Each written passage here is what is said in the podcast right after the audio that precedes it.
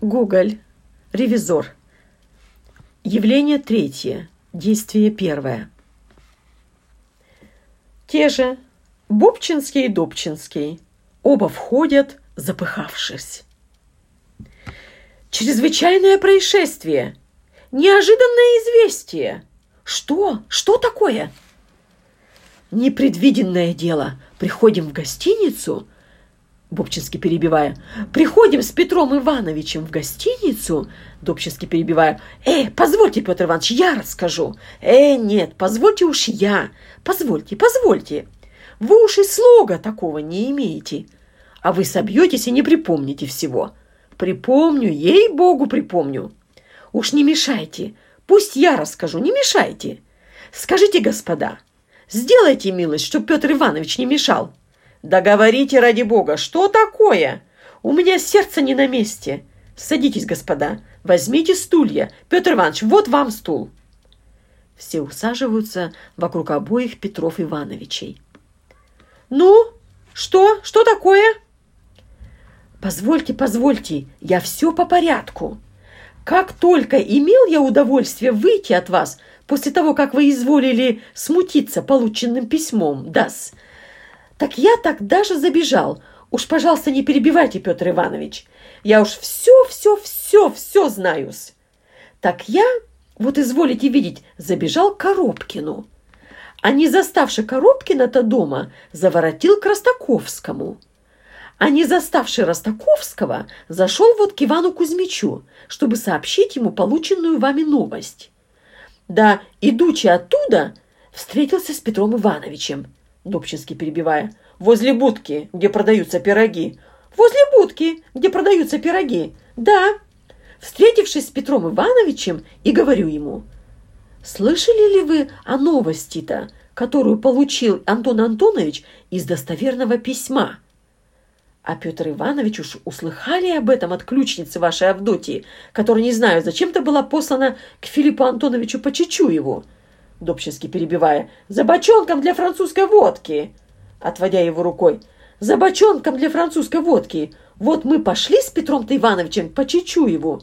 «Уж вы, Петр Иванович, этого, этого, не перебивайте, пожалуйста, не перебивайте!» Пошли к Почечуеву. Да на, на дороге Петр Иванович говорит. «Зайдем, — говорит, — в трактир.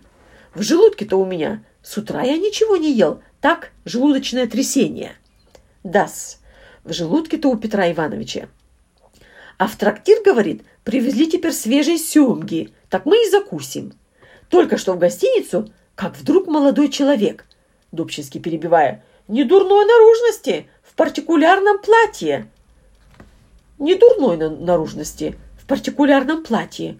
Ходит так по комнате, и в лице так, э, такое рассуждение, физиономия, поступки, и здесь вертит рукой около лба. Много-много всего.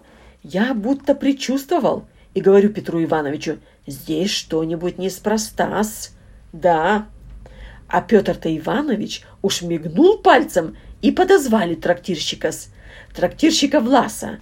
У него жена три недели назад тому родила. И такой прибойкий мальчик будет так же, как и отец, содержатель трактир.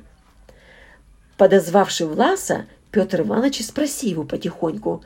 «Кто, — говорит, — этот молодой человек?» И Влас и отвечает на это. «Это, — говорит, — «Э, не перебивайте, Петр Иванович, пожалуйста, не перебивайте. Вы не расскажете, ей-богу, не расскажете. Вы приш...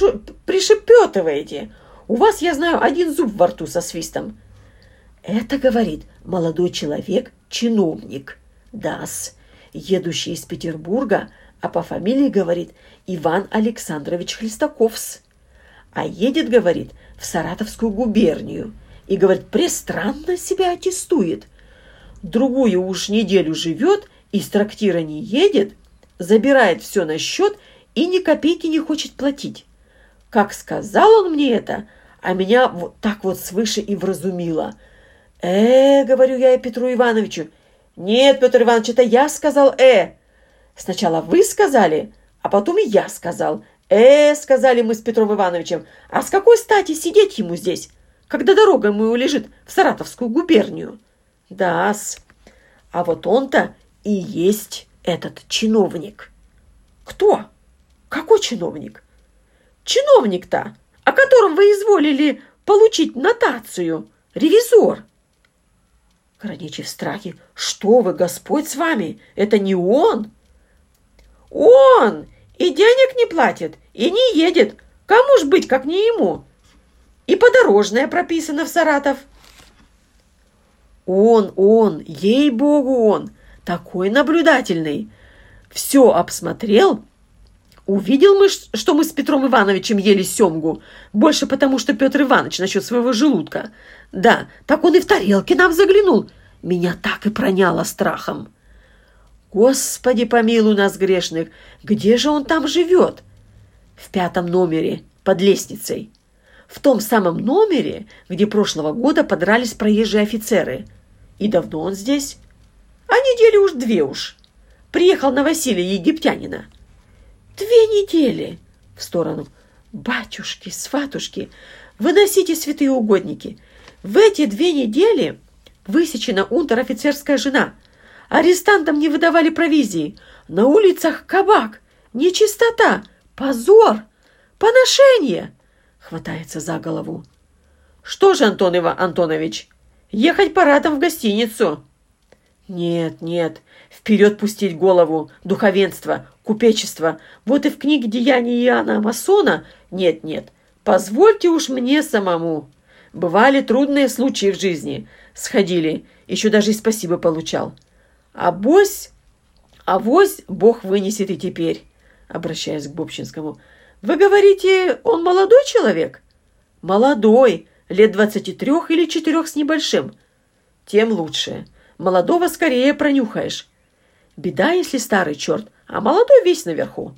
Вы, господа, приготовляйтесь по своей части, а я отправлюсь сам. Или вот хоть с Петром Ивановичем, приватно, для прогулки, наведаться. Не терпят ли проезжающие неприятностей? Эй, Свистунов! Что угодно! Ступай сейчас же за частным приставом. Или нет, ты мне нужен. Скажи там кому-нибудь, чтобы как можно скорее ко мне частного пристава. И приходи сюда. Квартальный бежит в попыхах. Идем, идем, Амос Федорович. В самом деле может случиться беда. Да вам чего бояться? Колпаки чистый надел, да больных. Колпаки чистый надел на больных, да и концы в воду. Какое колпаки? Больным велено габер суп давать. А у меня по всем коридорам несет такая капуста, что береги только нос. А я на этот счет покоен. В самом деле, кто зайдет в уездный суд? А если и заглянет в какую-нибудь бумагу, так он жизни не будет рад.